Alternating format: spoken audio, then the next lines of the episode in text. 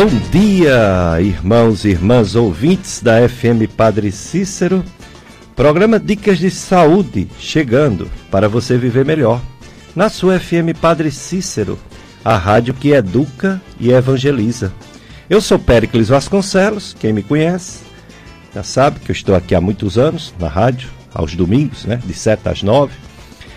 E quem não me conhece, eu sou médico gastroenterologista, quer dizer, aparelho digestivo, doenças que vai desde a boca até o reto, né, intestino, passando por estômago, fígado, pâncreas. E o programa Dicas de Saúde tem como objetivo promover saúde. É. Doenças que têm a prevenção, a gente fala bastante, doenças que têm diagnóstico cedo para ter cura, maiores chances de cura, estamos sempre lembrando e pedindo para as pessoas terem bons hábitos de vida. Bons hábitos de vida significa, por exemplo, boa alimentação. Não muita gordura, não muito açúcar, né, carboidrato. Comer fibras, comer frutas, verduras, cereais, grãos. Pedimos também para as pessoas se movimentarem. Ficar parado causa dor. Então devemos fazer uma atividade física, seja qual for, seja de maior agrado da pessoa. Mas temos que se movimentar, independente da idade, independente da limitação física. Também pedimos para ter cuidado com os vícios. O fumo pode levar a vários cânceres, o álcool em excesso também, sem falar nas doenças do fígado e do pâncreas que matam. E outras drogas, né, não sociais, é um perigo. Então vamos ter cuidado, vamos ter cuidado com o sono, devemos dormir bem, né? Dormir cedo, acordar cedo é, já é um bom começo de dia, já vale muita coisa. E toda vez que estiver doente, já sabe, né? Procurar médico. Existe médico, clínico, geral e existe especialista de todas as áreas do corpo humano. E o Cariri é rico em ter grandes especialistas por isso que o programa Dicas de Saúde é tão rico em informações para a população. Esse mês de é, outubro, na igreja temos o é mês missionário e várias festas que a gente fica passando, é, festas de padroeiros e a própria programação da igreja em missão. Mas também esse mês de outubro é o outubro rosa, né? Já esteve aqui mastologistas, como a doutora Sheila e como a, o doutor Idelfonso, com a radioterapeuta doutora Sionara. E hoje nosso convidado também é um cirurgião mastologista. É, está aqui comigo, já chegou, já está aqui a postos para começar a falar, explicar tudo sobre o Outubro Rosa de prevenção ou conscientização do câncer de mama e está à disposição para vocês fazerem pergunta pelo 3512 2000, que também é o telefone do WhatsApp. Está comigo o Dr. João Paulo Correia Mendes. Dr. Paulo Mendes é médico mastologista e cirurgião de mama.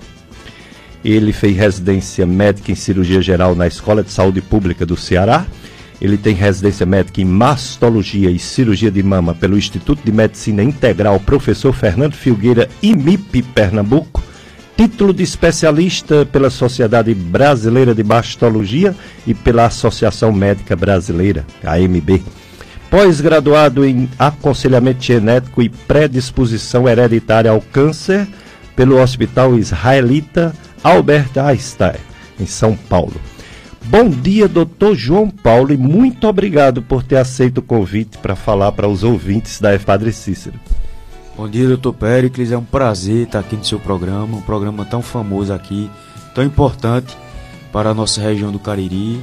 Sou muito fã do, do seu trabalho, sempre trazendo aos domingos temas relevantes para a saúde da população local, sempre com profissionais capacitados que trazem informações é, sempre atualizadas sobre as melhores evidências nos tratamentos, nas, nas doenças, na saúde dos, dos pacientes. Então é um, uma honra muito grande estar aqui hoje, é, esclarecendo um pouquinho sobre é, o câncer de mama, outubro rosa e mais outros assumama, né?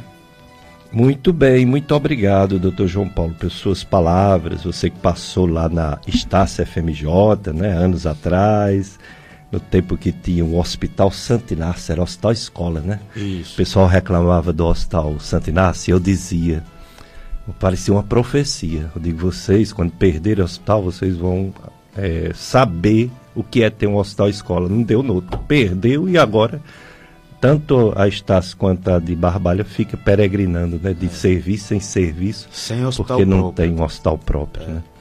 Tinha seus defeitos, tinha seus problemas, como a saúde do país, o SUS, mas funcionava, né? É, o Hospital Santo Inácio foi uma grande escola, né, professor? Acho que muitas gerações de médicos aqui da região se beneficiaram. Era um hospital que tinha uma estrutura é, hospitalar boa, muito bom, um hospital grande e amplo, tinha várias áreas, várias especialidades. E como o senhor falou, o, o serviço público, de maneira geral, no Brasil, tem suas limitações, né? Então não era um problema específico do Santinácio. É um problema mesmo a nível nacional. E a saudosa memória, o Dr. Walter Alencar, né, pioneiro na cirurgia de mama no Cariri, no Isso. próprio Hospital Santinácio, fazia muita mastectomia. É uma grande perda para a nossa região. É, recentemente teve aqui na, no Cariri a jornada é, cearense de mastologia, a Josema, foi agora em agosto. E o Dr. Walter foi, um foi o nosso homenageado, né? Ele recebeu a homenagem por ter sido pioneiro aqui na, nos tratamentos da, da, do câncer de mama, na mastologia. Então ele realmente recebeu essa homenagem ainda em vida com, com grande mérito grande mérito. Conheci, quando eu era pequeno, meu pai me levava para ele, para ele me consultar. pequeno não, né? Eu estou dizendo pequeno, mas é adolescente, né? Pequeno, pequeno mesmo, eu ia pro pai dele, doutor Mozart Alencar. O médico do Padre Cício foi meu médico também, tá vendo como são as coisas? doutor Mozart, aí o doutor Walter, doutor Mozart faleceu e meu pai me levava, quando eu estava doente, para doutor Walter.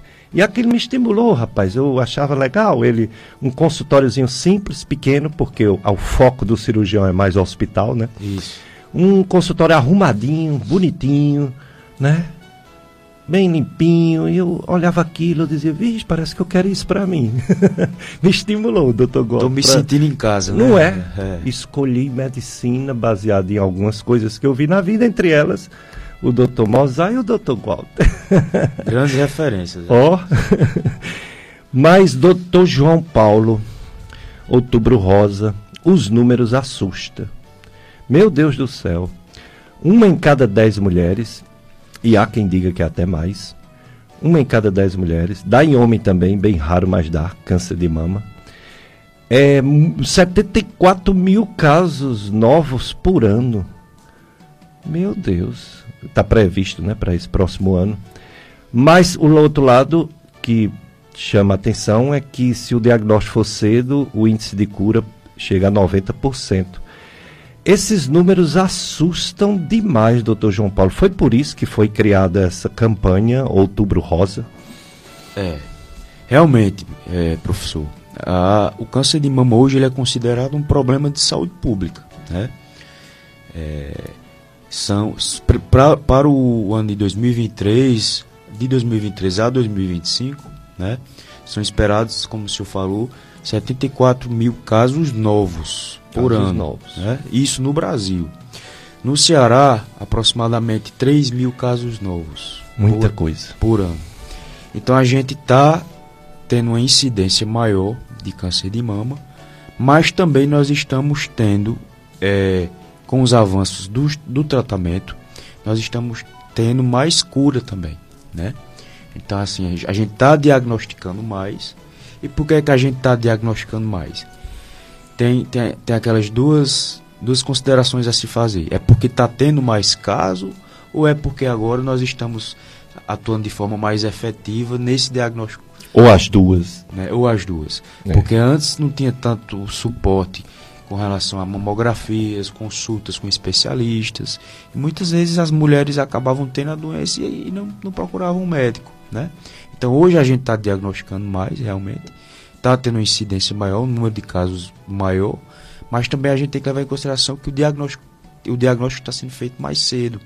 E isso também aumenta as chances de cura. Então tá, tá aumentando o número de casos, mas também aumenta a chance de cura. Né? Exato. Aí aumenta o número de casos. Isso aí é evidente. As estatísticas, o INCA vive fazendo estatística né, todo ano. E infelizmente, com toda a campanha do Outubro Rosa, não está diminuindo. Aí a gente pergunta assim para um especialista que é você, Dr. João Paulo Mendes, médico, cirurgião, mastologista, especialista em mama, cirurgia de mama. A que se deve essa grande incidência e esse aumento do câncer de mama. Porque, ó, por exemplo, vai falar de câncer de pele, a gente sabe que é o sol. É raro uma pessoa ter câncer de pele sem exposição ao sol. Vai falar de câncer, vamos dizer, de pulmão, a gente lembra logo do cigarro. É raro ter câncer de pulmão quem diz que nunca fumou. E por aí vai. Vai falar de câncer ginecológico, a gente lembra do HPV, né, do vírus. Câncer de mama um fator ou vários? Como é isso? Por que existe tanto câncer de mama? Pronto, boa pergunta, doutor Péricles. O câncer de mama ele é multifatorial, né? Então não existe uma única causa, uma causa determinante que leve ao surgimento do câncer. Muitas mulheres, muitas pessoas acham que o fator determinante e único é o histórico familiar. Ah, eu tenho, eu tenho mãe com câncer de mama, obrigatoriamente eu vou ter ou eu não tenho ninguém na família com câncer de mama, eu não vou ter. Isso aí não existe. Apenas 10% das mulheres que têm câncer de mama têm algum parente com câncer de mama na família. Os outros 90% não tem nenhuma parente com câncer de mama. Então, de cada 100 mulheres, apenas uma vai ter parente com câncer de mama. Perdão, de cada 100 mulheres, 10 vão ter parentes com câncer de mama. E então assim, o fator genético é importante, mas também tem os fatores ambientais, né? É, como o senhor falou no início da, da, da sua apresentação aí de, de hoje da, do programa, fatores ambientais, questões é, alimentares, estilo de vida, sedentarismo, obesidade, tabagismo também, é, grande carga de, de etilismo, estresse hoje, a vida a vida atribulada das mulheres hoje, com muitas responsabilidades, né?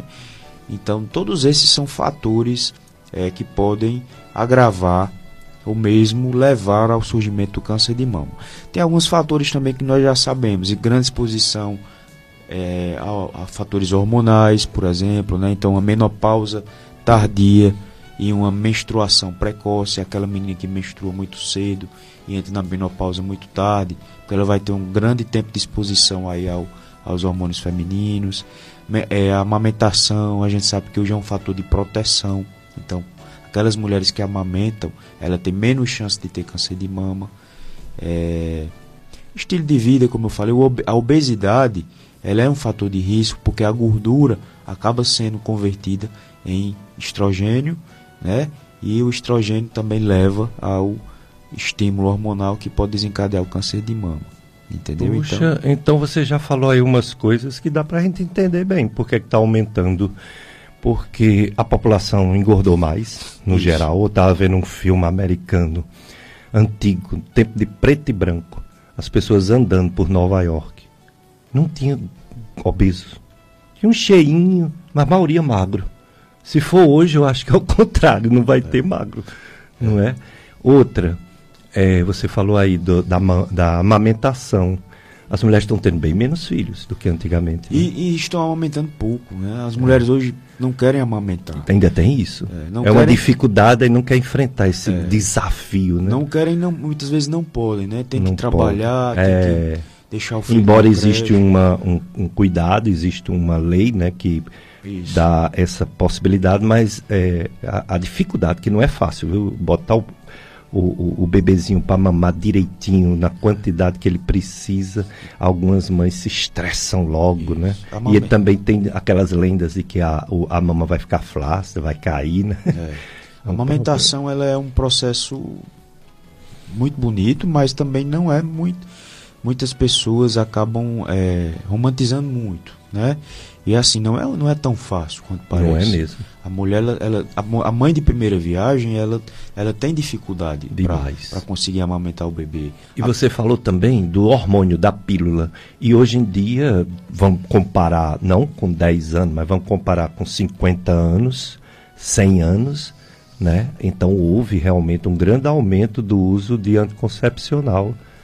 E agora o anticoncepcional só se for por muito tempo, não é isso? Isso. O anticoncepcional, hoje nós já, já temos estudos, né, estudos robustos, é, randomizados, que mostram que aumenta o risco relativo em aproximadamente 2% é, daquelas mulheres que fazem uso prolongado, superior a 10 anos. Né?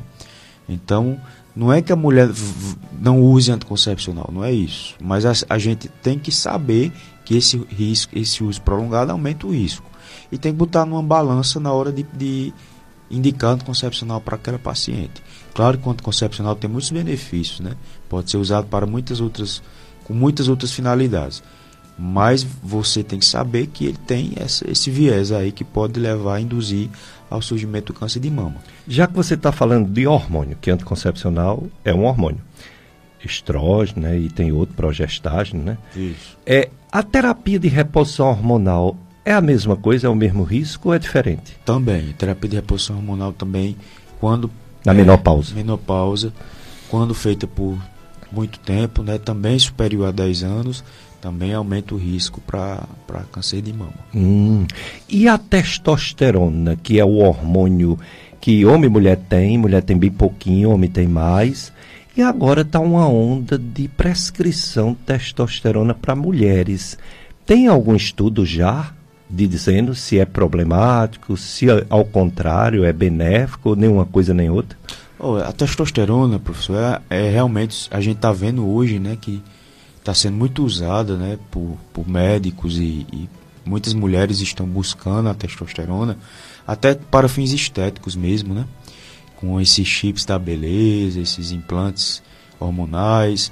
E é um tema ainda controverso, não existe um consenso na literatura, são poucos os estudos nesse em, em, relação ao uso da testosterona a longo prazo, até porque é uma, é uma prática que vem sendo recente, então não tem, não tem tempo para a gente fazer um estudo aí de longo prazo para ver realmente se foi causado por, por testosterona ou não. O que a gente sabe é que a testosterona ela acaba sendo a, é, aromatizada, né? É, e aí vai fazer aumentar a aromatase, ela vai converter testosterona em estrógeno e o estrógeno, querendo ou não, pode levar ao aumento de, de, de, de risco para câncer de mama. Então, o futuro pode vir umas informações contundentes em relação a essa prática novidade que está acontecendo muito, né? E que pode Isso. dar problema, a gente só vai saber daqui a uns tempos. Né? Exato. é verdade. É, na, na, dúvida é melhor não não usar. Não usar. Já que é, é diferente, né? A, a, a, utilidade né, do testosterona no homem é sempre bastante, só cai depois de uma certa idade, e na mulher é o contrário, né? A mulher é apenas um dos, não é alto, é bem baixo, então se questiona, né? Para que aumentar tanto uma coisa que não é fisiológica, né? Isso. é, hoje a gente tá, tá, tá, tá, tendo um boom aí de, de práticas não tão é, práticas médicas não tão é, aceitáveis, né? Então, assim, tá prescrevendo testosterona de forma indiscriminada para as mulheres, sem ter uma indicação formal, até mesmo para homens também, né? homens que não estão com déficit de testosterona, mas que ainda assim estão fazendo reposição aí. É, a gente realmente tem que, que levar em consideração isso e ver que não é bem assim, né? É um problema, né? É. Mas aqui na FM Padre Cícero, é uma emissora católica, vocês vão ficar conosco até 9 horas. 9 horas é a missa do Santuário Sagrado Coração de Jesus, transmitida aqui na Rádio Padre Cícero. E está acontecendo a festa, que também é Romaria, da bem-aventurada Benigna Cardoso, em Santana do Cariri. É isso aí. Desde, desde quando? Desde hoje. Hoje é dia 15, é o primeiro dia da festa. E vai até o dia 24 de outubro. Vai ser também o aniversário, se estivesse viva, 95 anos da Beata Benigna. Então hoje houve a alvorada às 5 horas da manhã com concentração na Igreja Matriz, 6 horas houve a caminhada com a bandeira da Beata Benigna até o santuário de Inhumas. Está acontecendo agora mesmo a missa com hasteamento da bandeira, depois vai ter o café partilhado, vai ter outra missa 10 horas da manhã na Matriz e vai ter mais uma missa à noite, 19 horas depois da novena, né? Novena, missa na Matriz, festa da bem-aventurada Benigna Cardoso. Tem também a festa de Santa Margarida do Campo Alegre. É, ela vai até amanhã. Santa Margarida Maria, 20 anos de devoção na terra do servo santo de Deus, Padre Cícero. É a festa lá na paróquia São José do Limoeiro. Festa de Santa Margarida Maria Lacoque. Capela de Santa Margarida que é na rua Luiz Pedro Gonçalves, 120, bairro Campo Alegre, aqui no Juazeiro. Então, é, hoje tem às 18 horas a procissão saindo da residência de Núbia, na rua Maria José Estácio da Cruz 266, 19 horas novena e missa, presidida pelo padre Adelino Dantas, animação do Carlão.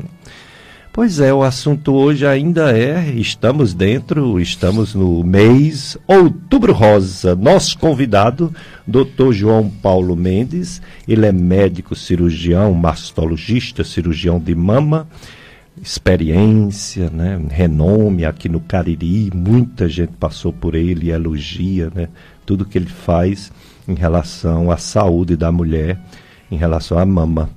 Doutor João Paulo, é, essa questão que você falou e me, de, me chamou muita atenção do, da questão é, dos fatores de risco diversos, mais um que não pode ser mudado, a idade, né? A idade da pessoa.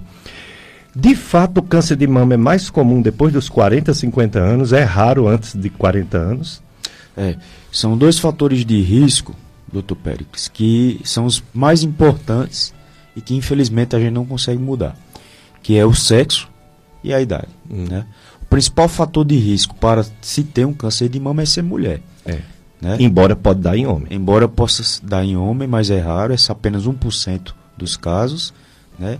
Mas só em ser mulher, é, a paciente já tem 12% de chance a mais de ter câncer de mama do que nós homens. É então a idade é um fator, a, perdão, a, o sexo é um fator de risco, e que não se pode mudar e a idade.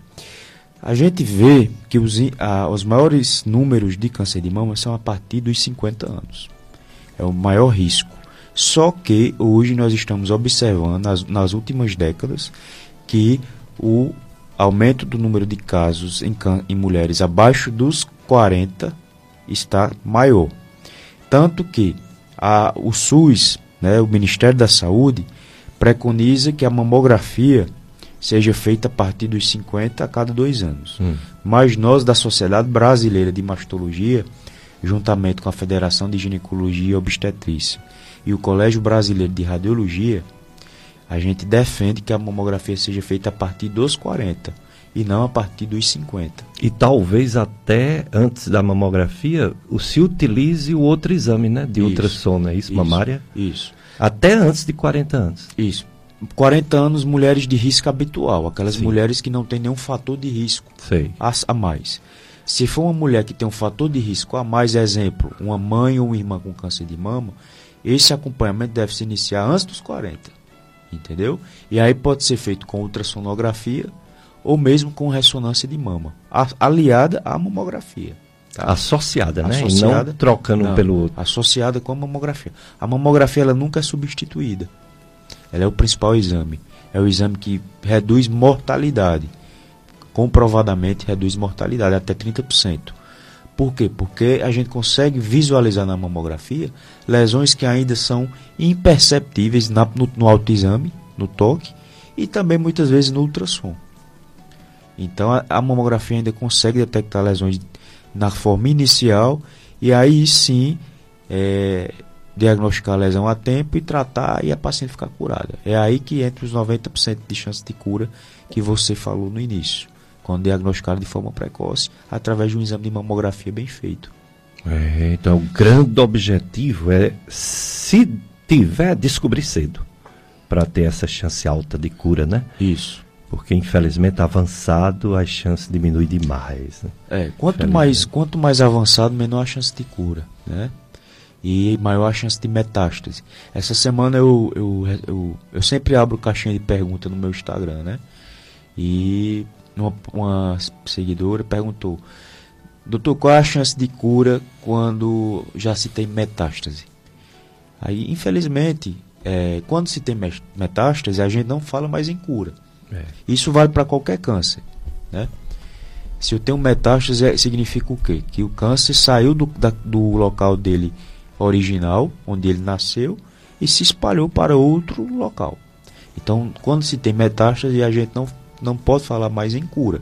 A gente fala em controle da doença. Tratamento, mas é. não cura, como tanta doença, né? Até benigna que não tem cura, né? Mas isso, tem controle. Né? Isso, né? tem controle. A Tratamento. gente consegue controlar, mas curar não mais. Né? Então a gente, a gente evita que chegue na metástase. Nosso objetivo é isso, é tratar para evitar que um câncer de mama chegue à metástase que já é um quadro avançado. Muito bem, estou aqui com o Dr. João Paulo Mendes, médico mastologista. Você pode participar, você pode enviar suas dúvidas, seu questionamento para o nosso convidado, Dr. João Paulo. Estou aqui com o Carlos Eduardo, operador de som, sempre aqui conosco, e a gente agradece por isso. E ele vai agora anunciar os nossos é, apoio, né? Apoio cultural do programa Dicas de Saúde da Rádio Padre Cícero.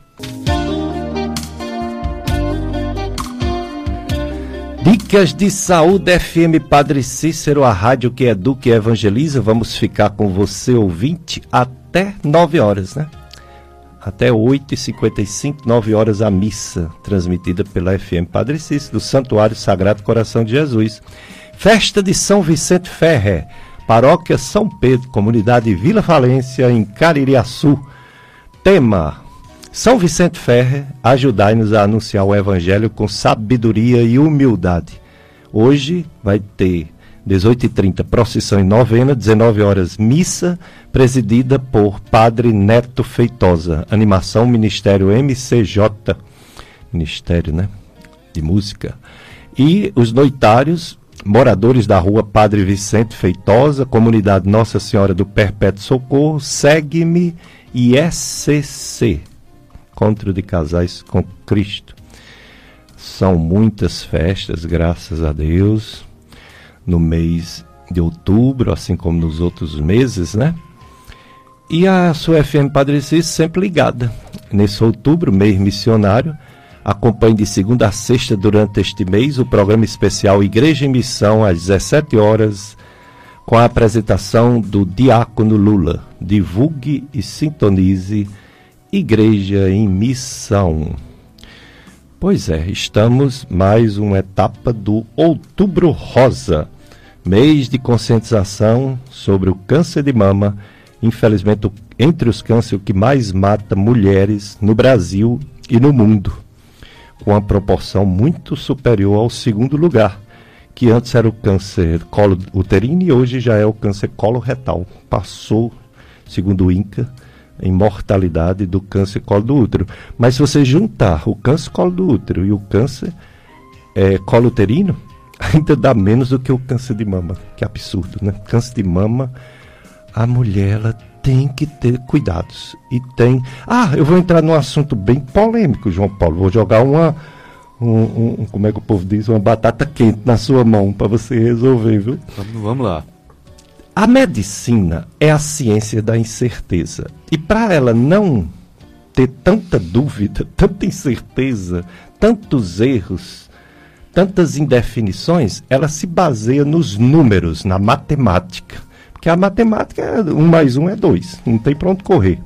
Então, a medicina se baseia na medicina baseada em evidências científicas. É isso? Isso. É ela que norteia ela que nos dá uma luz de que estamos certos ou estamos no caminho errado. Ela que avalia a eficácia de medicamentos, de tratamentos em geral.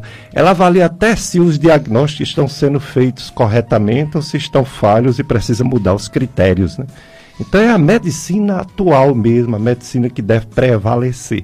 Aí vem uma polêmica. Os grandes professores, você até citou um colega seu que foi nosso aluno e hoje é um grande médico do Brasil, o doutor Alencar, né, cardiologista. Isso. Ele e outros tantos no Brasil e no mundo questionam o Outubro Rosa. Eles dizem que tudo bem que individualmente pode ser bom para uma mulher ou algumas mulheres, mas que dá um transtorno mental na grande maioria, aquela obrigação de estar fazendo esses exames periodicamente. A maioria não acusa nada, graças a Deus, né? Não acusa nada. Mas outras é, acusa, por exemplo, cistos e nódulos e deixa a pessoa com insanidade mental, né? com problemas mentais. No entanto, é aquela história, né? Se você com campanha dessa, você salvar a vida de uma pessoa, eu acho já vale a pena, já valeu a pena. E os outros faz tratamento psicológico, psiquiátrico, mas eu queria que você falasse sobre uma medicina que a gente gosta, que a gente confia, condena os métodos não só do Outubro Rosa, mas do Novembro Azul. Isso. É, realmente é um tema bem polêmico, né? É, existe, de fato, é, alguns colegas médicos né, que condenam as campanhas de outubro rosa, novembro azul. Na verdade, condenam no, no, sentido de quê? De que a mamografia, por exemplo, é um exame que não precisaria ser feito todo ano, né? É, que o número de casos de câncer, segundo eles, é, não justifica né, é, a realização do exame todo ano e o transtorno que é, os achados podem causar naquelas pacientes que não tem nada demais. Como você mesmo falou aí, faz um exame mamografia, ultrassom, vê um nódulo benigno, vê um cisto, muitas vezes a paciente fica com aquele é, com aquela angústia. Ah, um nódulo benigno, mas será que vai virar câncer e tal? A gente sabe que nódulos benignos, né? Eles não viram câncer, certo? mas ainda assim gera aquele, aquela angústia. Mas o que é que acontece? É um ponto importante que você falou, doutor. É, se a mamografia identificar através de grandes estudos científicos também, multicêntricos, feitos em vários centros de pesquisa do mundo todo, corroborado pelas grandes instituições e grandes sociedades, como a de mastologia, a de radiologia e a de ginecologia, não só no Brasil, no mundo todo, mostra se, esses, se essas sociedades e os estudos mostram que há um, uma redução de risco de até 30% na mortalidade do câncer de mama, eu acho que esses 30% são válidos. Né? Concordo. Então, assim, se eu vou ter 10 mulheres que vão fazer mamografia e eu vou é, reduzir mortalidade de 3, tá, tá certo, 3 é um número pequeno, é, mas são três famílias que é ali que vão ser beneficiadas. Ser beneficiadas. E a vida vai continuar. É, são três mulheres que, que vão deixar de morrer por um câncer de mama. Poderia ser uma, como você falou. Mas ainda assim, aquela mulher é importante. Né? É, as, as outras nove, tudo bem. Ficariam de, de fora. Mas é aquela que teve o câncer e morreu do câncer. O que, o que, é que a gente vai, vai dizer para ela, para a família dela, né?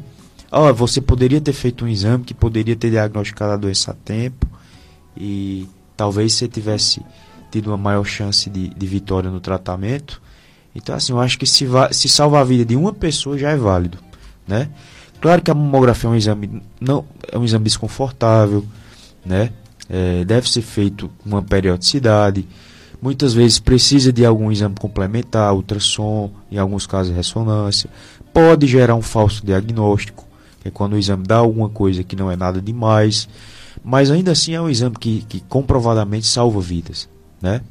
Então assim, eu sou da, eu sou dessa escola que eu acho que que enquanto tiver algum método que vale a pena ser feito para salvar a vida de pode ser 100, pode ser uma, uma pessoa, eu acho que vale a pena.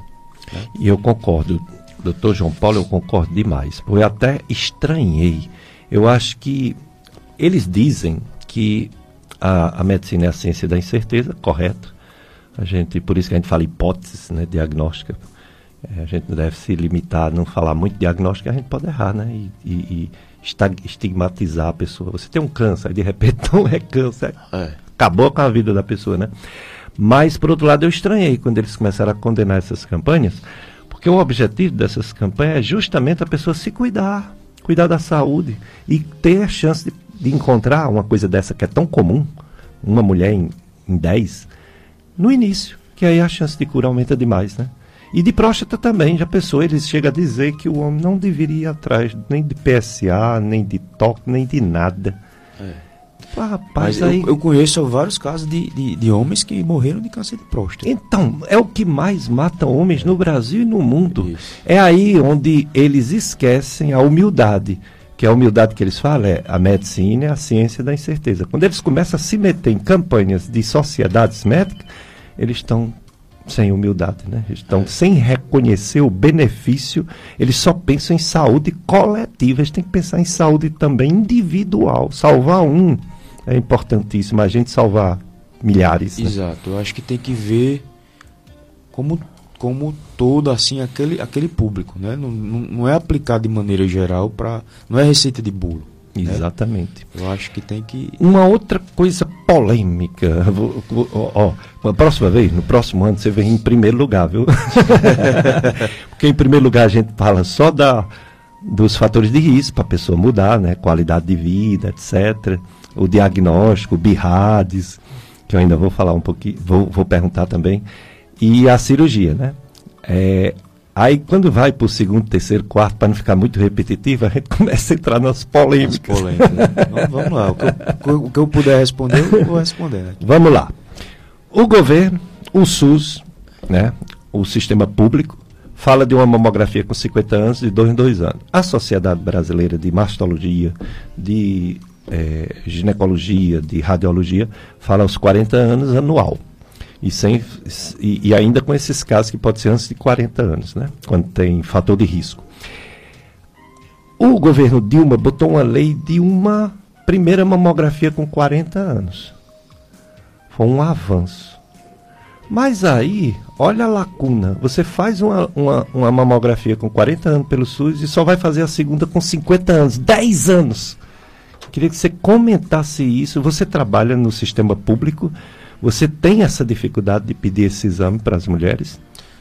É, de fato, é, é doutor Péricles, existe essa, essa, essa discordância entre o Ministério da Saúde e as sociedades né, de mastologia, de radiologia e gineco. É, o Ministério da Saúde, por questão de custo, vale salientar, claro. recomenda que seja a partir dos 50 de forma bianual, a cada dois anos. Por que a partir dos 50? Porque, como eu falei anteriormente, o número de casos de câncer de mama aumenta a partir dos 50. Mas existem hoje cada vez mais casos abaixo de 50, inclusive abaixo dos 40. E essas pacientes que têm menos de 50, elas vão ficar desassistidas? Né? Será que só vale a pena mesmo eu, eu, eu fazer rastreio em pacientes acima dos 50, sabendo que hoje a incidência está maior em mulheres mais jovens? Então a sociedade de mastologia ela, ela reconhece isso, esse acréscimo nessa população mais jovem e recomenda que seja a partir dos 40, né, a, a cada ano, anual. É, eu trabalho no sistema público, né, eu sou mastologista do, do SUS também, e eu vejo realmente que tem uma dificuldade. Agora sim, eu não tenho dificuldade, eu tenho dificuldade dos pacientes, principalmente na, nos, nos, nos PSFs. Por quê? Porque o médico do PSF, ele segue a diretriz do Ministério da Saúde. Então, geralmente, quando se chegar uma paciente no médico do PSF com 45 anos dizendo que quer fazer uma mamografia, é muito difícil o médico do, do PSF solicitar a mamografia para paciente, porque ele vai dizer: "Não, você não tem idade, é só a partir dos 50", porque ele vai seguir a diretriz do Ministério da Saúde. Mas eu já peço a partir dos 40 e eu não tenho dificuldade nos serviços que eu trabalho, porque ah. a gente já sabe então que... tem exceção, né? Graças a Deus. Né? Você pedindo, o especialista pedindo. Isso. Então, assim, o que é que eu recomendo? Que a paciente vá ao posto, ao PSF, peça ao médico, né? Converse com ele, diga que, que a partir dos 40 já pode fazer. E se tiver alguma é, dificuldade, né, ela, ele pode encaminhar para o mastologista, para o especialista, que o mastologista acaba conduzindo da melhor forma, acaba pedindo os exames, tudo. Eu não tenho dificuldade, eu sempre peço e, e consigo.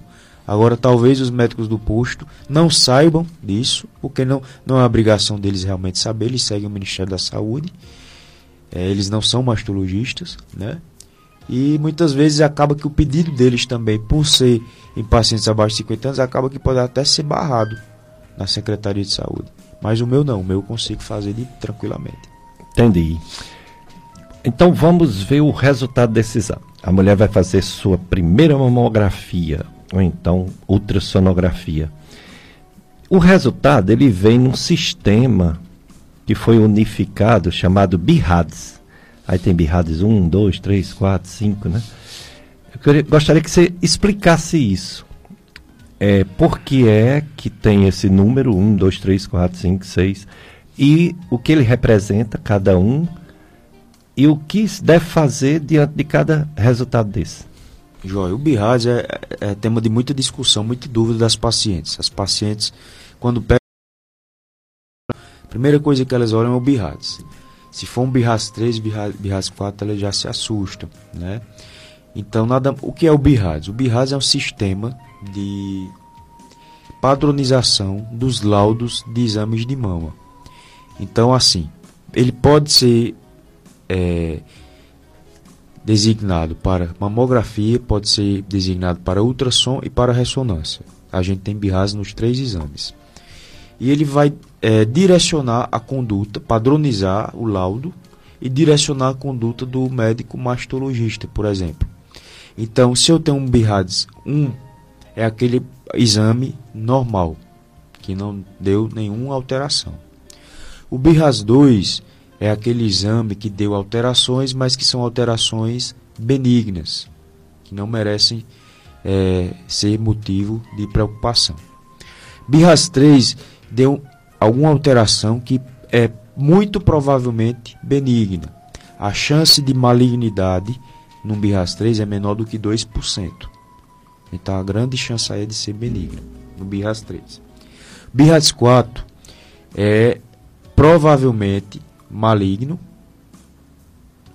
É aquele, aquele que vai do, é aquele, na verdade o BIRAS 4 ela compreende os achados que vão de 2 a 95% de chance de, de cura, de cura não, de malignidade. 2 a 95% de malignidade. Então é, o BIRAS 4 é muito amplo, né? Significa achado suspeito.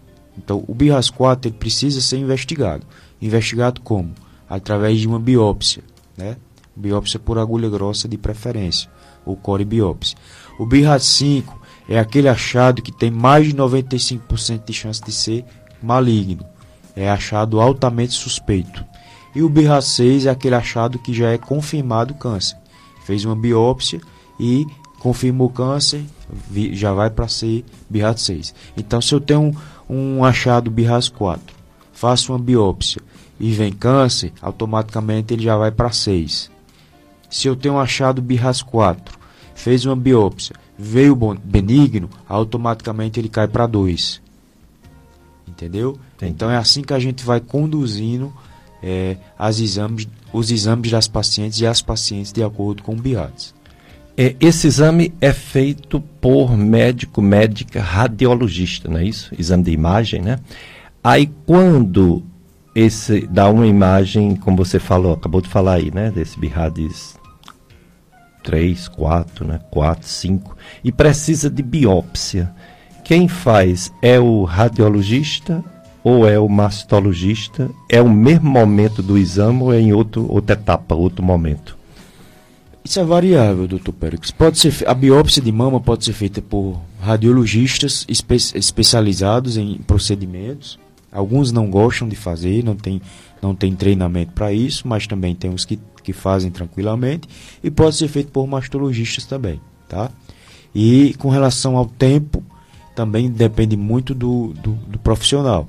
Tem colegas que fazem a biópsia no momento do ultrassom, tem colegas que fazem em um segundo momento, tá? Isso é muito variável, mas pode ser feito no, no mesmo momento do ultrassom. Geralmente, quando é uma lesão pequena, que não é muito palpável, a gente precisa fazer o ultrassom para localizar a lesão. E aí sim fazer a biópsia. Guiada por ultrassom. Guiada por ultrassom. Então, é, involuntariamente. Mas tem a biópsia guiada por mamografia também, né? Tem também. E tem. até por ressonância, embora não tenha em todo serviço, Isso. né? Ressonância aqui na região nós não temos ainda, biópsia guiada por ressonância. Sim. Por mamografia aqui nós já temos. Uhum. Que é um, foi um grande avanço também aqui para nossa região. Não é. Ótimos serviços já com os nossos colegas né, da mastologia. Agora, é, esse, esse laudo do histopatológico, ele é dado por um médico, médica patologista, não é isso? E a partir daí vem o planejamento de como vai ser, já que é câncer, né? Como vai ser a cirurgia, enfim, o tratamento, não é isso? Isso, a gente faz a biópsia, né? Como é, como é a biópsia? Né? A biópsia é a coleta do, de um fragmento do nódulo. Então, digamos, a paciente tem um nódulo suspeito na mama.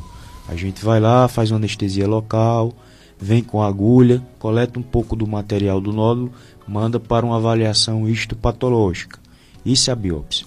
O médico patologista vai fazer análise desse material que foi coletado e vai dar o, o- a sua, o seu laudo, né? o seu, a sua impressão com relação àquele material. É benigno, é maligno, é um câncer, qual é o tipo de câncer.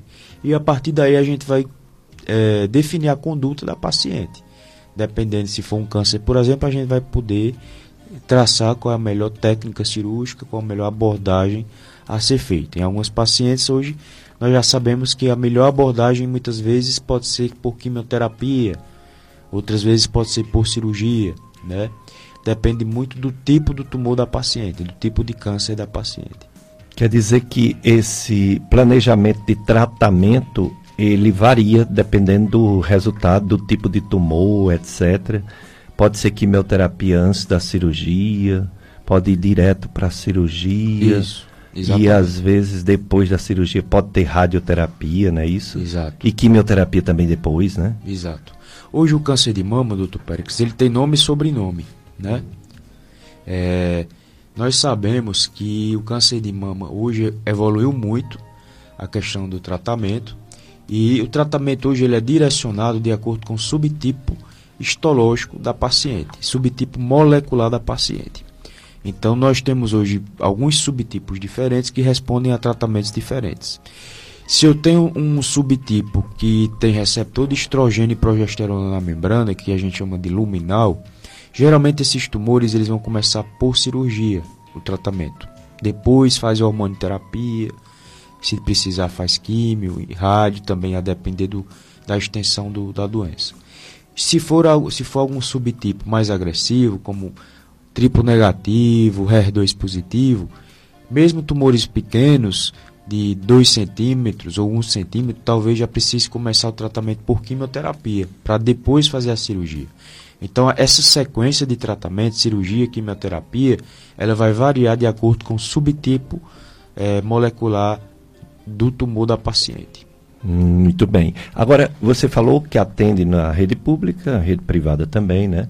É, no caso da rede pública, que é a maioria né, das pessoas, se consegue, por exemplo, a biópsia direitinho, se consegue também todas essas etapas necessárias do tratamento, a quimioterapia, a cirurgia, é um hospital só, é o São Vicente de Paulo, em Barbalha, que é referência SUS, ou é feito também em outros hospitais?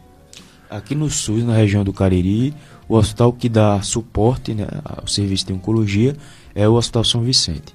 Todas as pacientes que necessitam de tratamento oncológico vão para lá, independente do tipo de câncer, seja, seja mama, pulmão, enfim. Teve câncer, vai para São Vicente. É, eventualmente, alguns pacientes que não, não conseguem ser atendidos no São Vicente, eles vão para Fortaleza. Mas isso é muito raro. São Vicente consegue é, suprir toda essa demanda. É, e no São Vicente vai disponibilizar tudo: quimioterapia, radioterapia, é, é, cirurgia, né? Então, é, realmente o serviço é completo. É, com relação às biópsias, ela consegue ser feita pelo SUS. Muitas vezes não no prazo que a gente precisa. Né? A gente precisa de um resultado de biópsia, muitas vezes de forma rápida, né? para não impactar de forma negativa para a paciente. Porque quanto mais cedo eu souber que ela tem uma doença séria, mais cedo eu vou tratar ela e mais chance de cura ela vai ter. Muitas vezes o resultado da biópsia pode demorar, mas consegue fazer pelo SUS, mas muitas vezes não no prazo que a gente gostaria, mas consegue. Consegue, né? Pelo é. menos isso, né?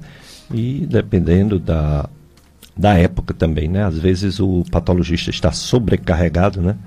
Isso. Outras vezes nem tanto, consegue até fazer mais rápido, né? Isso. É, depende muito. Assim, até uma vez eu dizendo para uma pessoa que estava com a suspeita de um AVC isquêmico, eu mandei ir para o regional. Aí a pessoa disse, no regional? Eu digo, sim, sim, sim, é o único lugar que faz tratamento. É, e tem que ser rápido, viu? Em menos de quatro horas. Aí a pessoa disse assim, e a tomografia? Eu digo, lá. E lá faz, eu digo, só lá faz. Se você com dinheiro para fazer, você não consegue em quatro horas, não. E lá consegue. É. Incrível, né? As coisas, quando são bem organizadas, funcionam, né? Pelo SUS. Funciona sim. o SUS, quando bem organizado, quando bem gerido, é o melhor plano de saúde que a pessoa pode ter, né? Com certeza. É.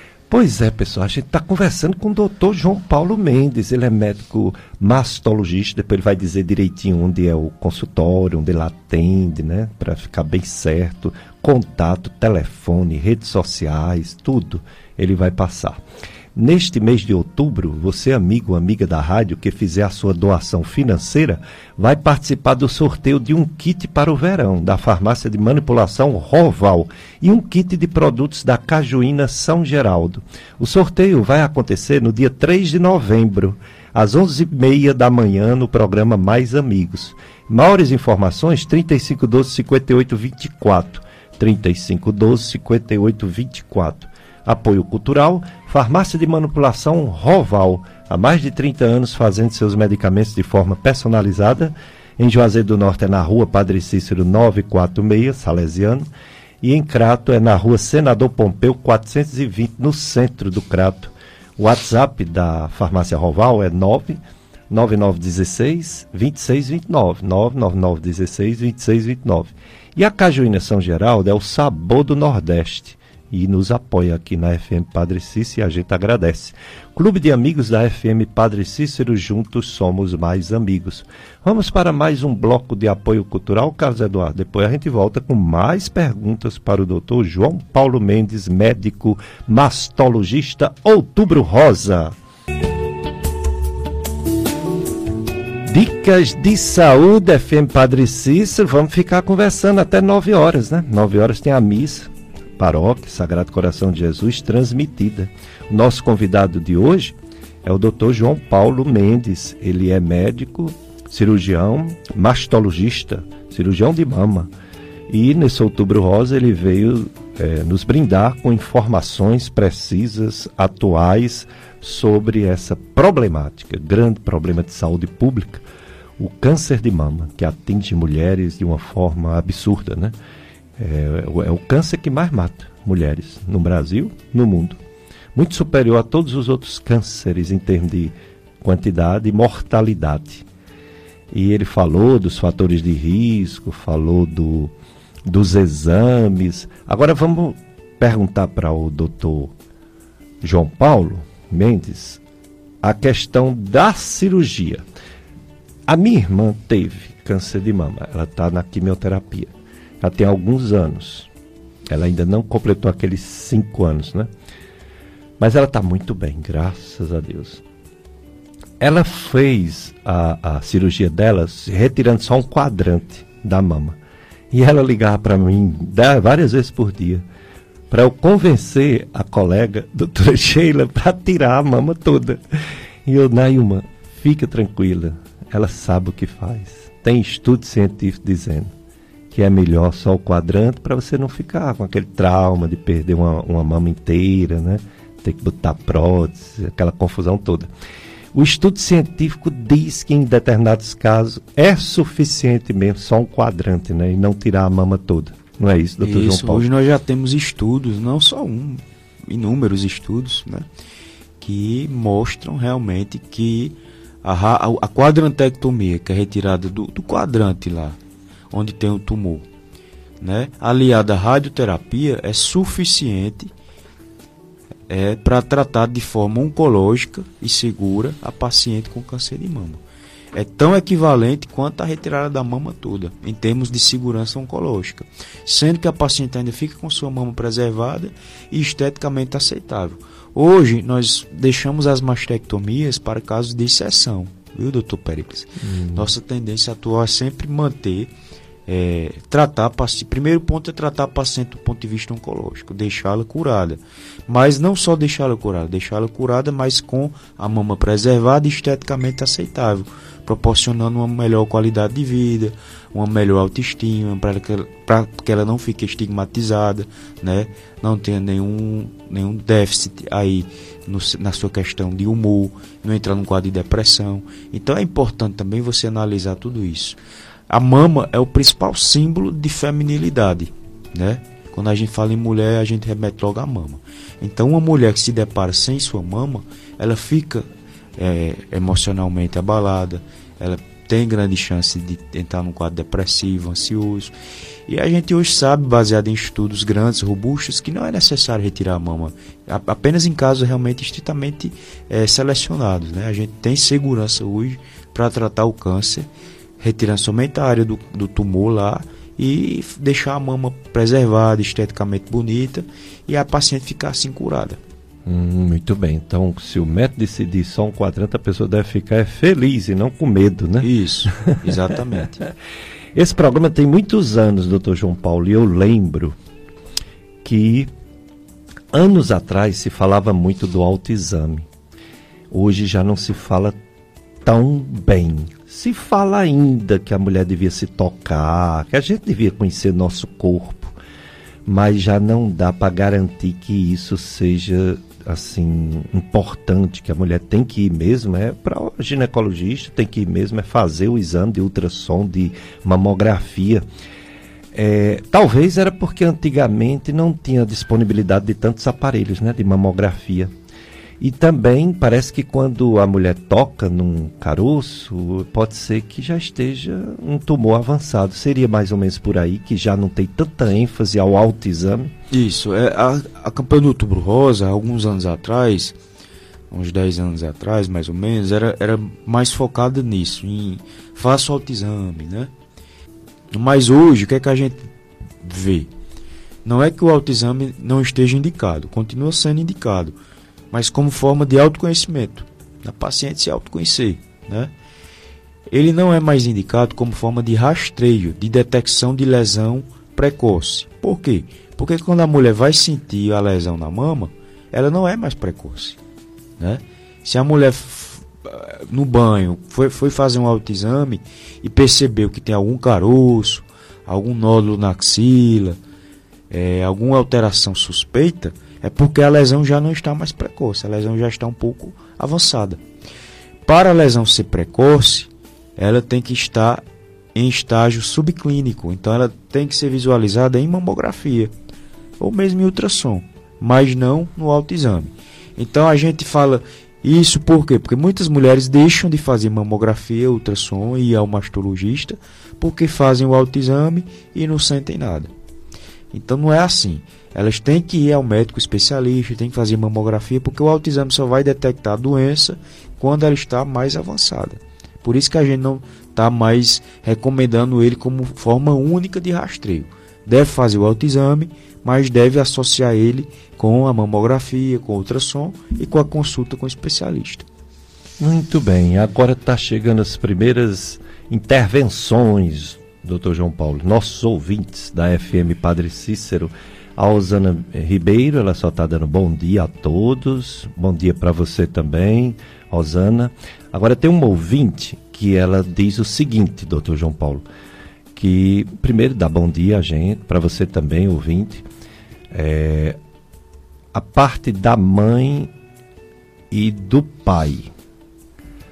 É, ela quer saber se existe exames para detectar câncer em pai, em mãe porque ela foi ao médico do PSF, PSF e ele sabe toda a história da família dela.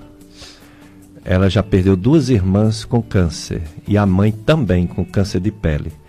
Já perdeu também tio, prima, irmã da mãe, né, tio-avó, com câncer de mama. Só que o método PSF falou que se eu fosse procurar saber se tenho câncer, eu ia ter que ficar dentro de uma máquina só, direto, fazendo exame. É, eu falei para ele que tenho que me prevenir, mas ele não pediu os exames que ela gostaria que pedisse. Ele, ela quer que você comente a situação de uma pessoa que tem tantos casos, né, de câncer na família e até no caso, né, de câncer de mama, a mãe e uma prima.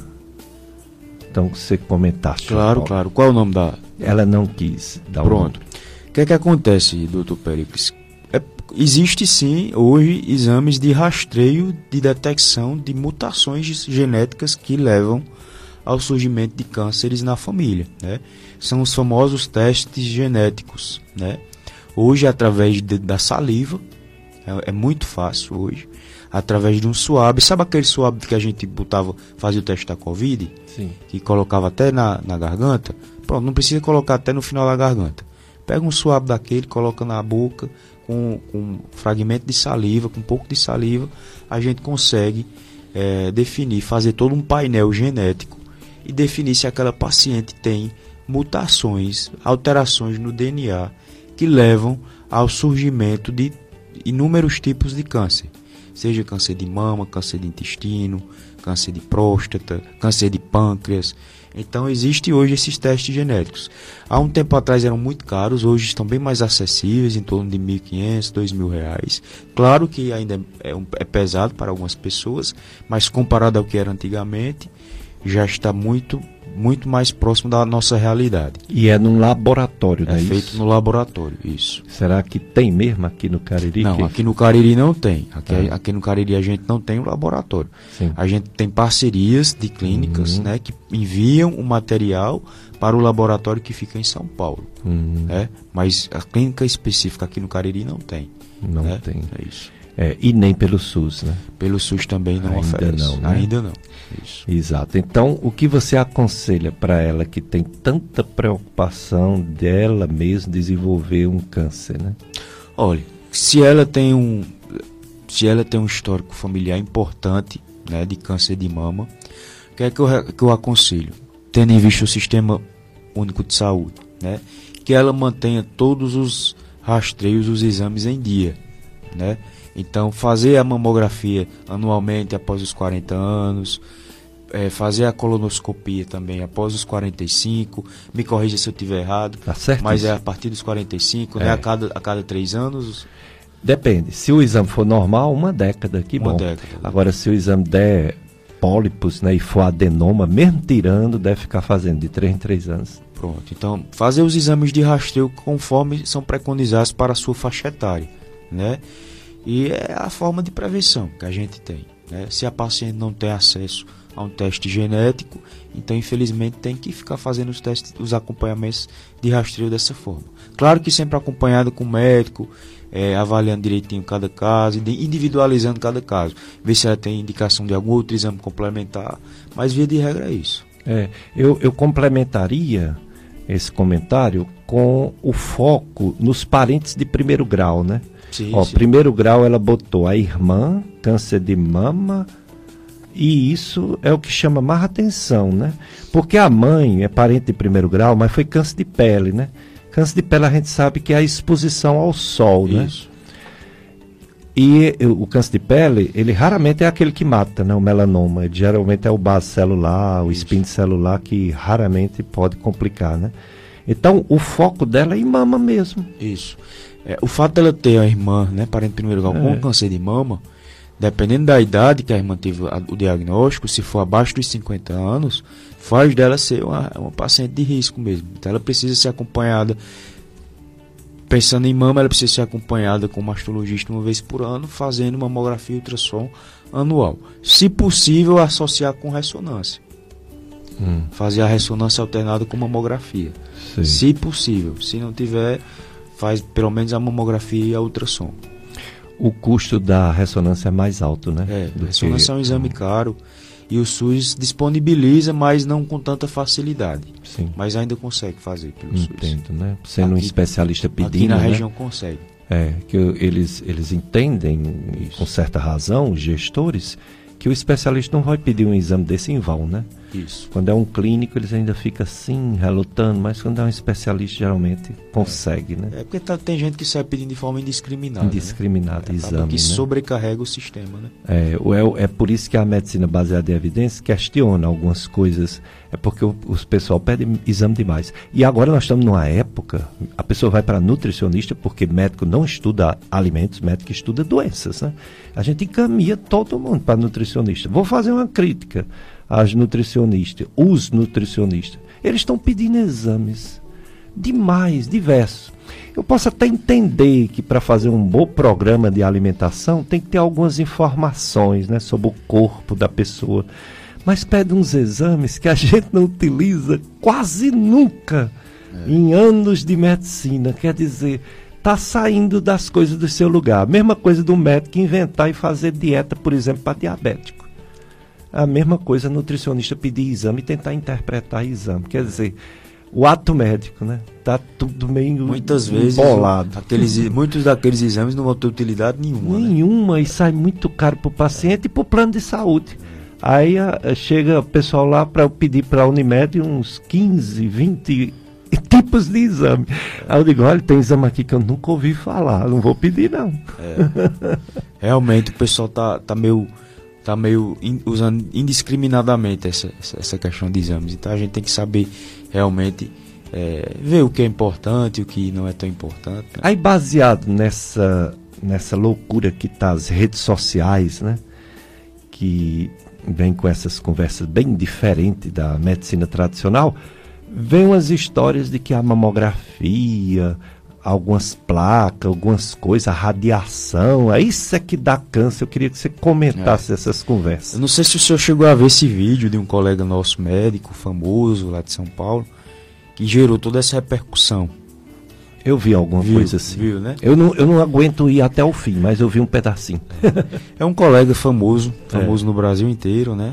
Uma- um, um colega polêmico, né? Não só por essa, por essa declaração da mamografia, mas por inúmeras outras declarações. E ele fez um vídeo, né? Falando que a mamografia, ao invés de prevenir, fazia era causar o câncer de mama, falando mal da radiação da mamografia. Bom, o que é que eu tenho, o que é que eu tenho a falar desse assunto? A, a radiação da mamografia, ela é mínima é, é menor do que a radiação do raio-x que a gente faz para para um, pneumonia, por exemplo. Estamos tossindo, vou para pronto-socorro, faço um raio-x de tórax. A radiação da mamografia é menor, é infinitamente menor. É, para aquelas pacientes que têm medo da tireoide, pode-se usar o protetor de tireoide, mas a gente sabe também que muitas vezes não é nem necessário. Porque o que chega na tireoide é, durante a mamografia também é ínfimo, é muito pouco, né?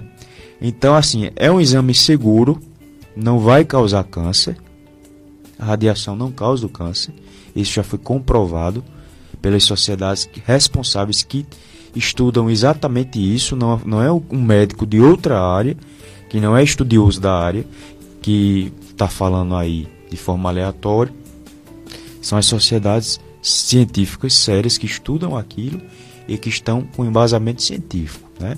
Então falar qualquer um fala. Agora a gente tem que saber realmente a- a- nós como médicos então, somos formadores de opinião, né? E esse colega aí, ele, ele realmente ele tem um um público grande, tem gente que segue suas doutrinas.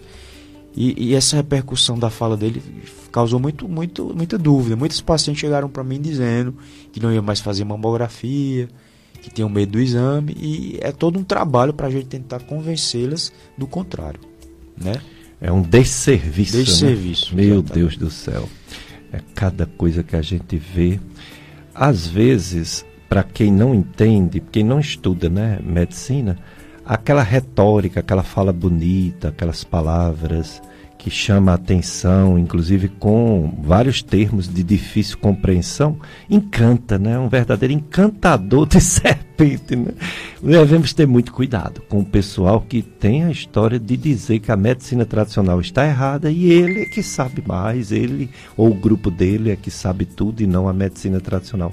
A gente deve ter muito cuidado, eu estou falando para o público leigo e deve dizer que abre os olhos. Cuidado com médicos que falam na internet, uns falam porque tem que falar mesmo, orientar as pessoas, prevenção de doenças, e outros vêm com uma história muito esquisita de que tudo está errado, que só ele sabe o certo. Esses a gente deve ter cuidado, que são os verdadeiros charlatões, né? É. A gente tem que ter hoje, professor, senso crítico, né? Exato. Com a, com a internet aí, terra de ninguém, onde todo mundo fala o que quer, a gente tem que ter um senso crítico para saber realmente até que ponto aquel, aquelas informações são verídicas ou são é, fakes, né? É, nós não podemos levar tudo a, a, ao, ao, como, como única verdade. É, sempre tem dois lados da, da, da situação. É, isso vale para tudo, vale para médicos, vale para influenciadores. Hoje nós temos os influenciadores digitais que muitas vezes é, determinam como as pessoas vão se comportar, se conduzir. E a gente tem que ver realmente se aqueles influenciadores são pessoas que merecem ser é, exemplo, né? Então a gente tem que saber exatamente o que que a gente está assistindo, em que que a gente está se baseando, quais são as verdades que a gente está tomando para como referência. É muito muito válido isso. É mesmo. É muito importante você ter uma pessoa próximo para conversar e não uma internet. Essa história da telemedicina é para uma situação especial, uma situação de uma região que não tem um médico especialista naquele assunto, uma questão, por exemplo, no tempo da pandemia, que não podia sair muito, né, para não pegar a doença, mas um, um, um, a medicina ela é exercida de forma presencial. O médico precisa tocar a mama, né, no caso, da sua área. Eu preciso tocar a barriga das pessoas. Eu tenho que fazer o exame físico da barriga, que interessante, às vezes, eu recebo uma pessoa com um ultrassom dizendo que está com o fígado aumentado. E eu faço aquele examezinho da semiologia, não tem nada de fígado aumentado. Quer dizer, a gente não deve confiar piamente em nada, nem no, no, na internet e nem no que um médico ou um exame diz. Porque ali é uma informação, mas ali pode carecer de ser uma verdade assim total. Pode ser uma confusãozinha do exame, porque o exame é de imagem, não é um exame perfeito, né? Não é um exame que é igual à matemática, um mais um é igual a dois. Então é um conjunto de coisas que vai definir. Por isso que existem as especialidades médicas. Antigamente não existia mastologia, existia só ginecologia obstetrícia, né? Isso. É como, por exemplo, endócrino, não existia endócrino. Quem fazia parte do endócrino era o gastro. Aí surgiu o endócrino porque o gastro estava se perdendo hum. nos hormônios, não sabia conduzir direito é. o diabetes, por exemplo. É. Era o gastro, tratava o diabetes. Ele não tinha conhecimento total disso, né? Sim. Surgiu a endócrina. A mastologia foi necessário porque a ginecologia é muita coisa. A ginecologia é, a, é o clínico, é a clínica geral da mulher, né? Isso. E a mama é específica, tem um estudo próprio, né? É, a, a, a mastologia ela surgiu como especialidade é, em meados da final da década de 80, por aí. E é uma especialidade relativamente nova e surgiu como uma área da, da, da ginecologia. Era uma área de atuação. Você fazia ginecologia e, e se dedicava à mama. Aí com o tempo foi, foi, foi, foram surgindo os cursos de residência em específica em mastologia, né? Porque é um mundo à parte. É totalmente diferente assim. Tanto que eu não eu fiz eu fiz a, a residência de mastologia, não foi por ginecologia obstetrícia, foi por cirurgia, né? Você pode ter o acesso à mastologia pelos pelos dois caminhos. Ou faz por ginecologia obstetrícia, ou faz por cirurgia geral. Eu fiz por cirurgia geral. Mas a mastologia é um mundo à parte realmente da ginecologia. Então acaba que os ginecologistas ficavam um pouco perdidos, como, como o senhor falou aí, com relação ao gasto com, com diabetes. E, e, eu voltei em 89, sabe? Eu sou daqui, me formei em 86, voltei em 89. E eu lembro que não tinha mastologista, não tinha. Eu examinava a mama de todas as pacientes, mulheres. Principalmente as que tinham mais de 40 anos.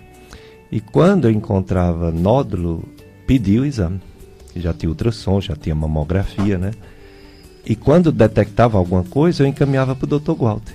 Walter? É, o Walter Alencar é. fazia a cirurgia, ele, ele era cirurgião de mama, ele era um cirurgião geral e, e fazia, um cirurgia de mama. Fazia mama. Foi, é. um, foi um pioneiro aqui da, da região na parte de cirurgia de mama. É. Mas nessa época já existiu o serviço de oncologia do São Vicente? Já. Já existia. Já existia totalmente filantrópico, não era nem sequer com apoio do SUS, mas a irmã Edeltrate, ela tinha isso, ela tinha uma verba que vinha da Alemanha e ela conseguia manter tanto para crianças como adultos. Depois veio os convênios do SUS, né? Que tornou um hospital de referência. É que o SUS também foi na década de 80, né? Sim. Antes era tudo mais difícil, né? Porque era coisa municipal, era o gestor municipal, né? Depois foi que foi regularizado o SUS como um sistema único, único. Né? no Brasil todo. É, um, um, colega me falou aqui, o doutor Idelfonso, que já tem mastologistas que é especializado não no diagnóstico, mas na cirurgia para ela ser perfeita, para ela não ficar nenhuma cicatriz, entendeu? como se fosse um mastologista plástico. É, é, um, é um dos avanços da mastologia, né? A, a, a tendência de cada especialidade é ir se aprimorando, né? Então a, a cirurgia de mama, é, como a gente é, vem falando ao longo do programa, ela foi evoluindo. É, eu, eu respondi mais cedo uma pergunta sua que hoje a quadrantectomia é o padrão ouro, né? a, a, a cirurgia de escolha para aquela paciente com câncer de mama e, não, e aliado às, a técnicas de cirurgia plástica. Né? Então hoje a gente não está preocupado só em tratar o câncer, em tirar o câncer. A gente está preocupado em tirar o câncer, deixar a paciente curada e deixar a paciente com a mama bonita. Com a mama esteticamente bonita. Isso. Dando a impressão que ela não, não teve um câncer. Ou, pelo menos, ficando o mais próximo, é, o mais aceitável possível para ela ter uma qualidade de vida, ter uma satisfação pessoal, manter sua autoestima. Então, hoje as técnicas de cirurgia de mama são aliadas a técnicas de cirurgia plástica. É o que a gente chama de cirurgia oncoplástica. É quando a gente utiliza técnicas de cirurgia oncológica, cirurgia para retirada do câncer, associado com técnicas de cirurgia plástica. Então, aquela paciente que tem uma mama grande, que tem um câncer pequeno, a gente consegue retirar o câncer fazer uma, uma diminuição da mama e deixar a paciente com a mama bonita, como se tivesse feito apenas uma redução de mama, entendeu? Aquela que tem um câncer de um lado, a gente consegue tirar o quadrante, deixar esteticamente aceitável e tá fazer a simetrização da outra mama para ficar com as duas mamas iguais. Então a gente hoje consegue fazer isso é, com grande satisfação, as pacientes ficam muito satisfeitas e é um avanço. Tá? Sem dúvida, muito bom.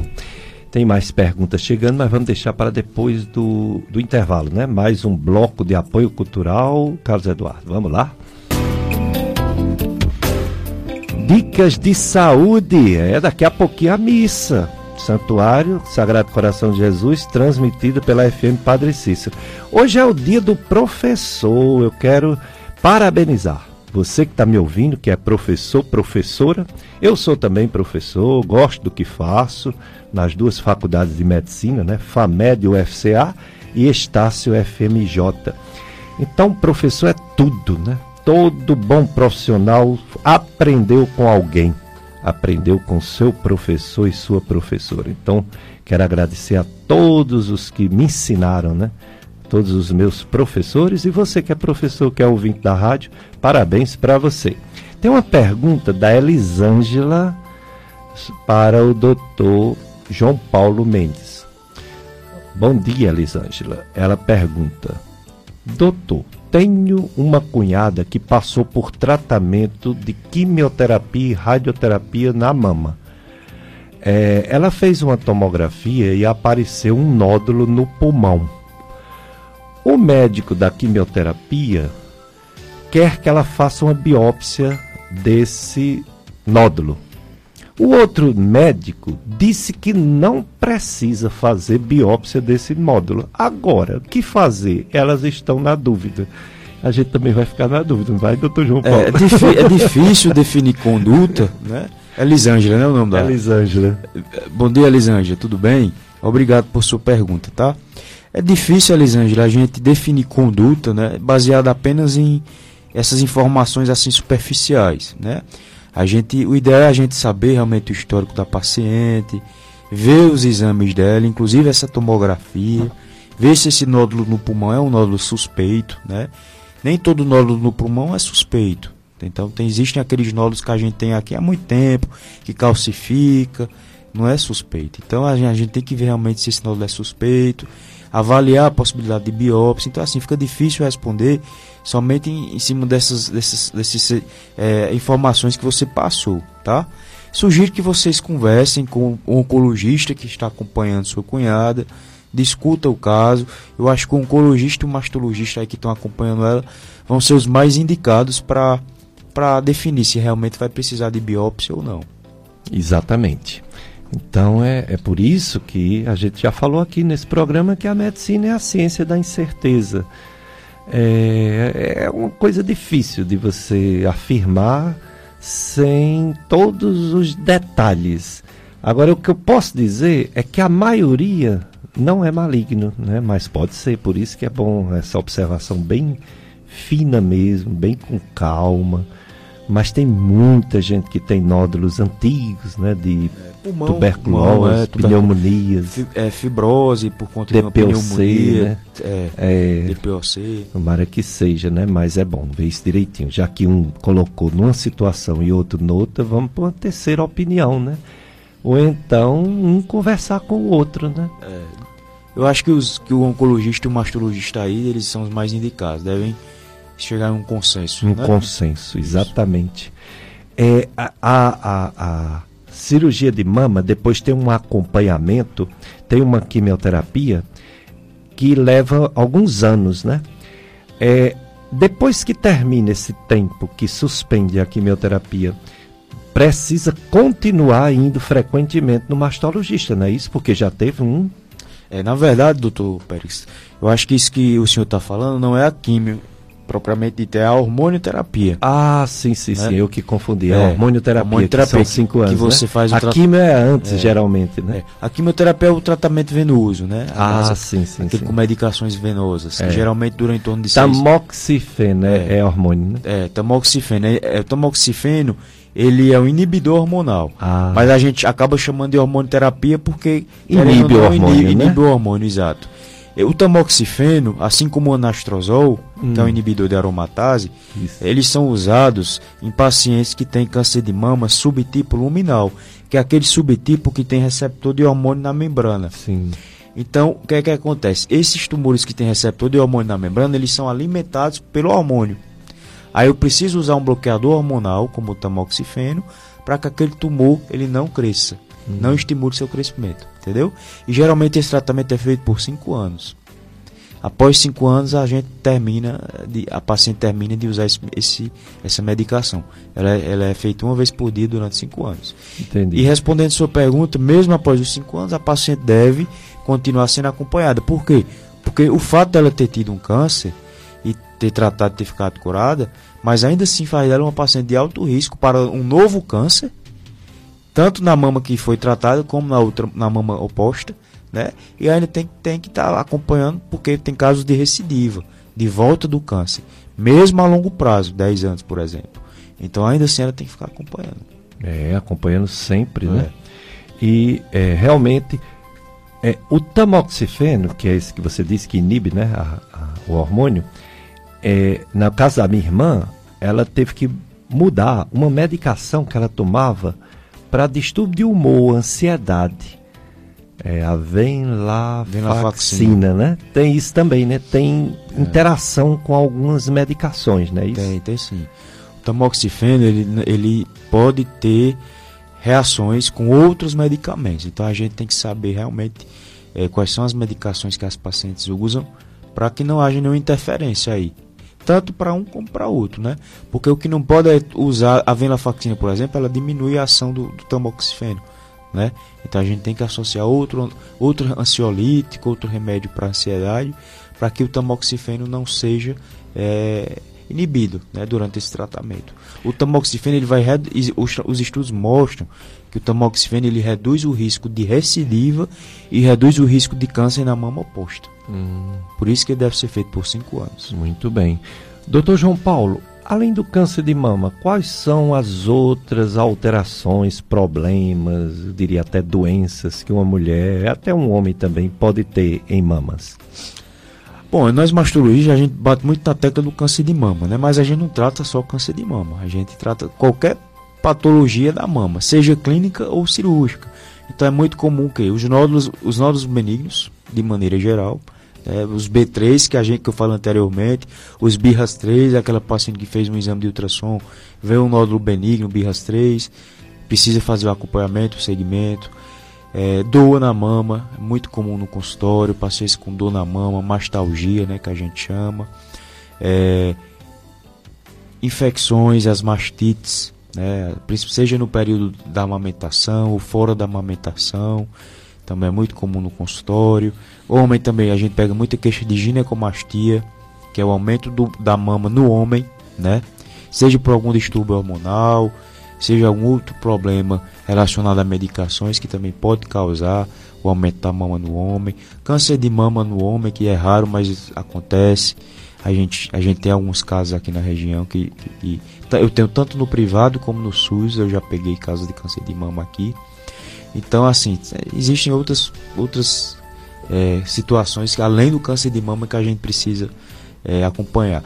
É, pacientes trans que quer, desejam fazer a mastectomia masculinizadora, homem trans, né? Que deseja retirar a mama, a gente também faz esse acompanhamento, esse, essa cirurgia. Já tiveram alguns casos aqui na região. Hum, muito bem, então é, a mastologia é um ramo da medicina, né? Isso. Câncer de mama talvez seja o maior temor Talvez não, é. com certeza. É, é, o que a gente, é o que a gente é, trabalha em cima porque é o que mais impacta a vida, né? Mortalidade, é, aspectos psicológicos, mas não só isso, existem outras, outras doenças associadas também. Uma mulher que não está amamentando, que não está é, com bebê recém-nascido, começa a sair secreção da mama, começa a sair leite. Aí tem uma história de um hormônio, né, prolactina, que pode estar tá aumentado, né? Isso. E tem diversas causas também, né? Isso. A prolactina ela aumenta quando a mulher está grávida, está amamentando, isso é normal, né? Mas se a mulher não está amamentando e a prolactina está aumentada, então é, é, é, algo precisa ser investigado. Por que, que a prolactina está aumentada se ela não está amamentando, né? Então aí a gente tem que investigar outros, outras causas. Tumor de hipófise é, um, é uma das causas, né? Então a gente tem que investigar. Será que essa paciente está com tumor de hipófise? Será que essa paciente está fazendo algum uso de alguma medicação que aumentou prolactina? Pode acontecer também, entendeu? Então a gente tem que investigar as causas de, da saída dessa secreção sem a paciente estar amamentando. Muito bem, então essa é a mastologia, legal. Doutor João Paulo, onde é que uma pessoa pode conversar com você, fazer uma consulta, tirar dúvidas? Aonde é que você atende? tanto no, no particular, né, no, no, seu consultório, quanto pelo SUS? Como é que chega até você? Joia. É, eu atendo, meu, meu consultório é aqui no Pátio Cariri, aqui em Juazeiro do Norte, fica em frente ao Hospital Regional, uhum. No 29 andar, na Clínica Novig. É, Novid. Novig. Pátio Cariri. No Pátio Cariri, isso, 29 andar. Telefone? É, o telefone eu posso ver aqui, eu não sei decorado, mas deixa eu ver aqui. Isso. Tem o meu Instagram também. É, tem o meu Instagram também, que eu estou sempre é, conversando sobre temas da mastologia, tirando dúvidas. Podem chegar lá, mandar direct, mandar as perguntas que eu respondo. É Dr. João Paulo mastologista, o Instagram. É, o telefone da clínica é 9 9766 3626. 99766 3626. E no SUS eu atendo na Policlínica Regional de Barbalha. E ah, aquela da entradinha de Barbalha, né? Isso, né? Policlínica. Policlínica que atende. Que sempre... é um consórcio, né? Que consórcio. pega Juazeiro, Juazeiro, Barbalha, Barbalha Missão Velha, é, Jardim. São sete municípios hum, total. Caririaçu. Caririaçu. É. E eu atendo também na Policlínica do Crato. Aqui também pega um consórcio de várias é um cidades, né? Nova Olinda, é. É, Santana do Cariri, Crato. Lá você faz só a consulta ou você faz algum procedimento? Consulta. Consulta, consulta, consulta né? com especialista, isso. Sim. Os E procedimentos. cirurgia, onde é que você faz? Cirurgia eu costumo operar no Hospital São Vicente, em Barbalha, e no Hospital São Camilo, São Francisco, no Crato. No Crato. Isso. Ah, no caso do São Vicente, tanto é um hospital misto, tanto pelo SUS quanto particular também, né? Isso, exato. E o São Camilo também, né? Isso, É um hospital que a gente chama de misto, né? isso. E, e assim, é, essas coisas de convênio, Unimed, essas coisas, tem também?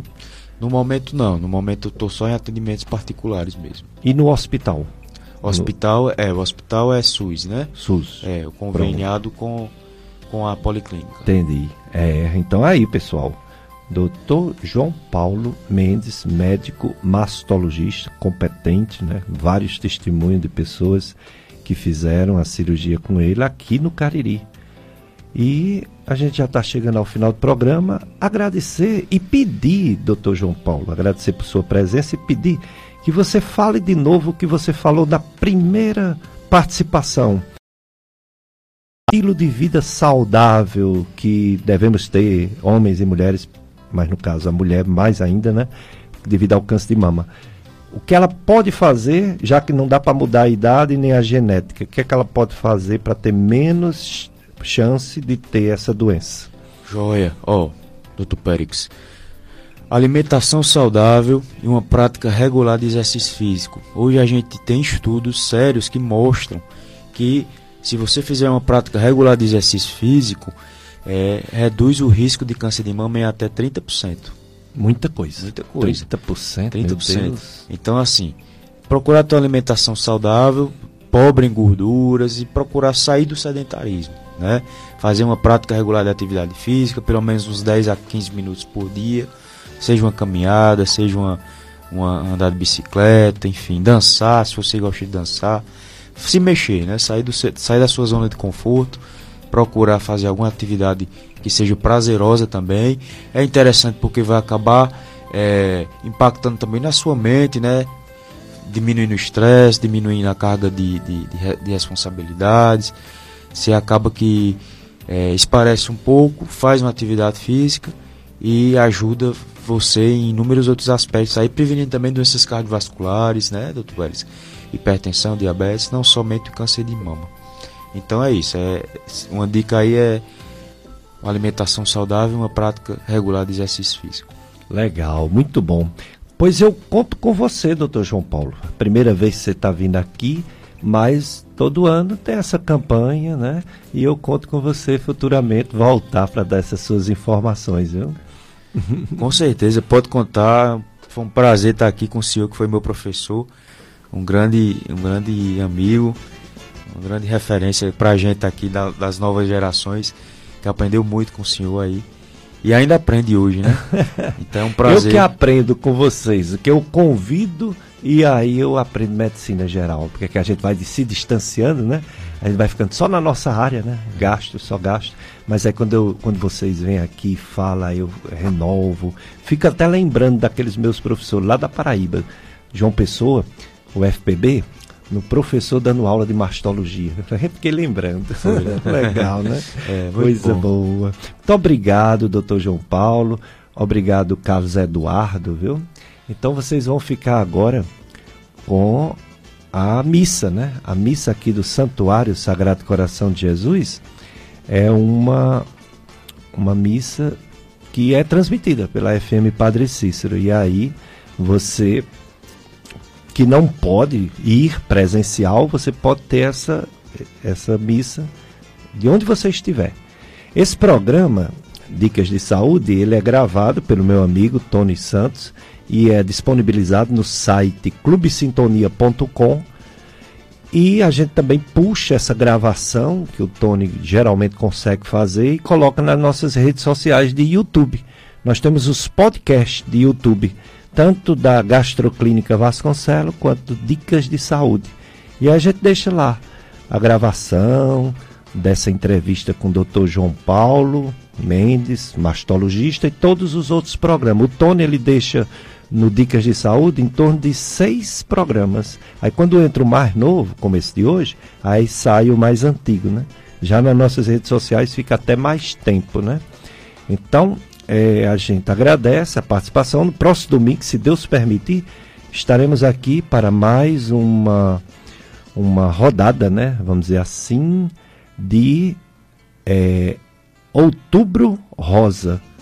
É, próximo domingo. Ah, não, a gente vai dar uma pausa. O doutor Ricardo Kiduti, ele só virá no dia 29. Deixa eu ver direitinho. Não, não. Próximo domingo, sim. Doutor Ricardo Kiduti e doutora Patrícia. É, mastologia, mais, um, mais outubro rosa. Então você é convidado também para acompanhar o programa do próximo domingo. Então é isso. Desejo para vocês um domingo de paz, um domingo de Deus, um do, uma semana santa, né? uma semana de tranquilidade, de realizações. E um abraço para todos.